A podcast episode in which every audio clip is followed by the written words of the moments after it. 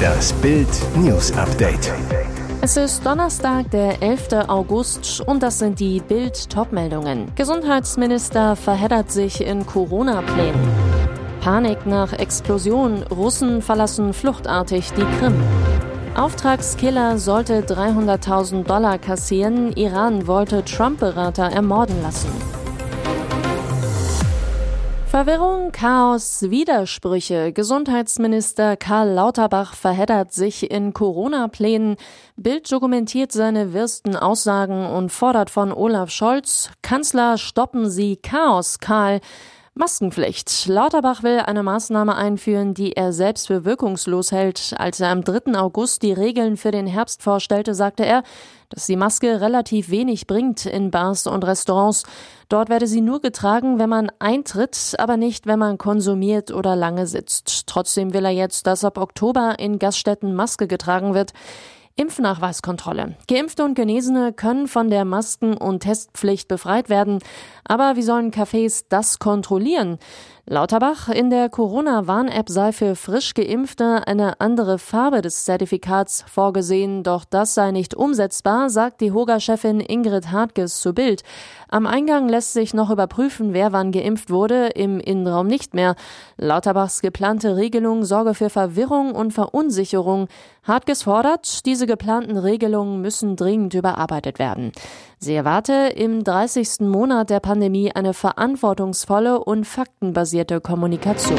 Panik nach Explosion. Russen verlassen fluchtartig die Krim.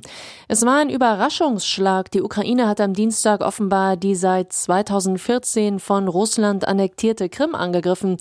Seitdem herrscht Panik auf der besetzten Halbinsel. Die russischen Urlauber, aber auch viele der Menschen, die von Russland dort angesiedelt wurden, fliehen Hals über Kopf. Es besteht große Angst, dass es noch mehr Angriffe geben könnte. Die Schlange der Autos, die die Krim verlassen, ist lang. Anton Geraschenko, Berater des ukrainischen Innenministeriums, spricht beim Kurznachrichtendienst Twitter von einem 100 Kilometer Stau.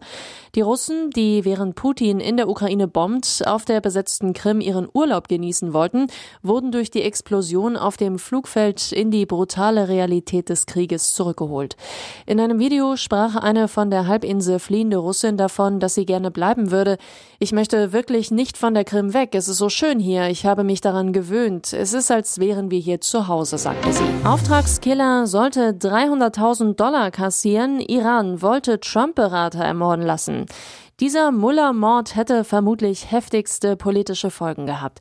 Der Iran wollte nach US-Angaben den früheren nationalen Sicherheitsberater des Weißen Hauses John Bolton töten lassen.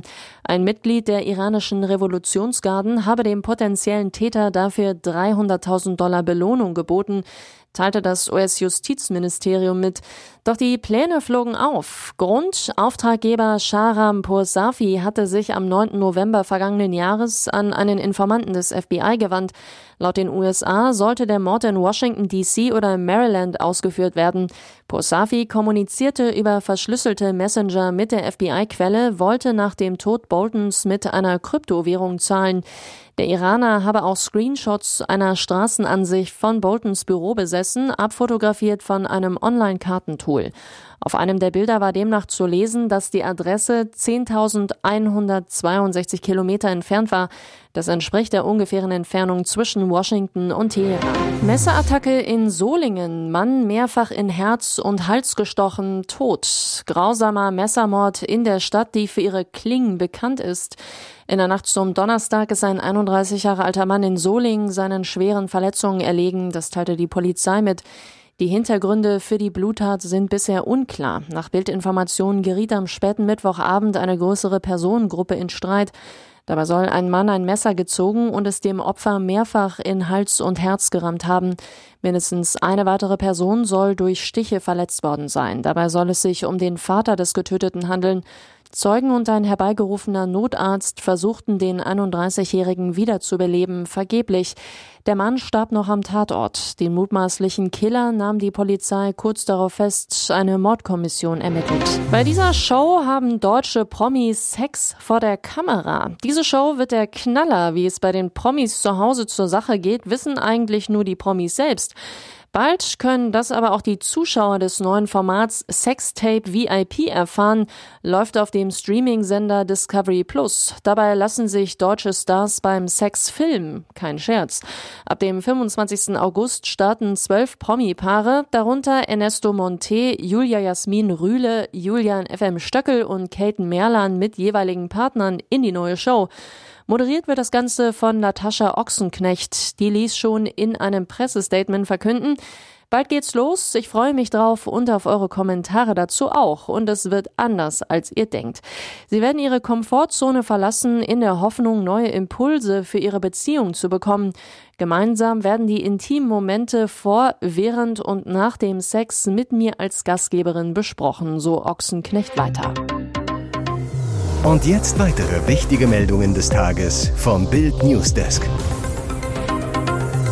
Günstig Strom nur für den Norden, Schwesig bringt Süden gegen sich auf. Mecklenburg-Vorpommerns Ministerpräsidentin Manuela Schwesig von der SPD will niedrigere Strompreise. Der Haken, profitieren sollen nur die Norddeutschen. Schwesig, es kann nicht sein, dass wir hier im Norden die Windenergie produzieren und gleichzeitig die höchsten Strompreise haben. Die Regierung solle dies beenden. Gegenwind aus dem Süden. Für CSU-Generalsekretär Martin Huber, 44, ist das an Dreistigkeit nicht zu überbieten. Bayern zahle bereits 9 Milliarden Euro in den Länderfinanzausgleich. Nun will Frau Schwesig Bayerns Bürger dafür bestrafen, dass hier weniger Wind weht.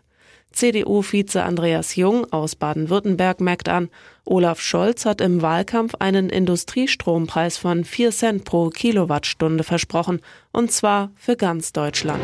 Die Trauer und der Schmerz brauchen Zeit. Es sind die schmerzhaften Worte einer Frau, die ihre Liebe verloren hat.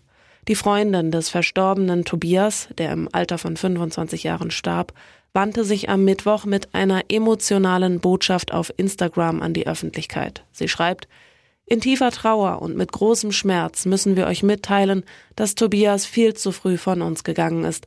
Wir sind alle tief erschüttert und können es immer noch nicht fassen.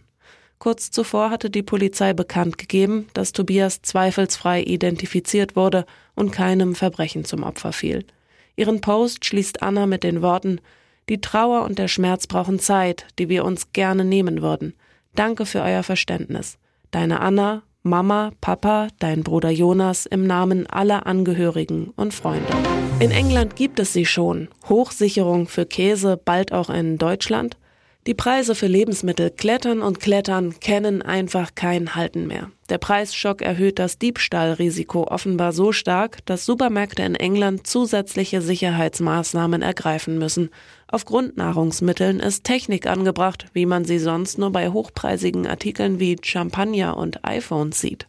In den sozialen Medien gehen zahlreiche Fotos um, auf denen gewöhnliche Produkte mit Sicherheitsetiketten abgebildet sind, etwa Babymilch, Vitaminpräparate, Steak, Käse oder auch Butter. Vor allem ist die Nahrungsmittelsicherung in Filialen der Ketten Sainsbury's, Coop, Tesco und einer englischen Aldi-Filiale zu sehen. Aldi schließt eine solche Diebstahlprävention auf Bildanfrage explizit nicht aus. Man wolle sich zu Sicherheitsmaßnahmen öffentlich nicht äußern. Auch Lidl, Rewe, Netto und Norma ziehen es vor, dazu keine Stellung zu beziehen. Weitere spannende Nachrichten, Interviews, Live-Schalten und Hintergründe hört ihr mit Bild TV Audio. Unser Fernsehsignal gibt es als Stream zum Hören über TuneIn und die TuneIn-App auf mehr als 200 Plattformen, Smart Speakern und vernetzten Geräten.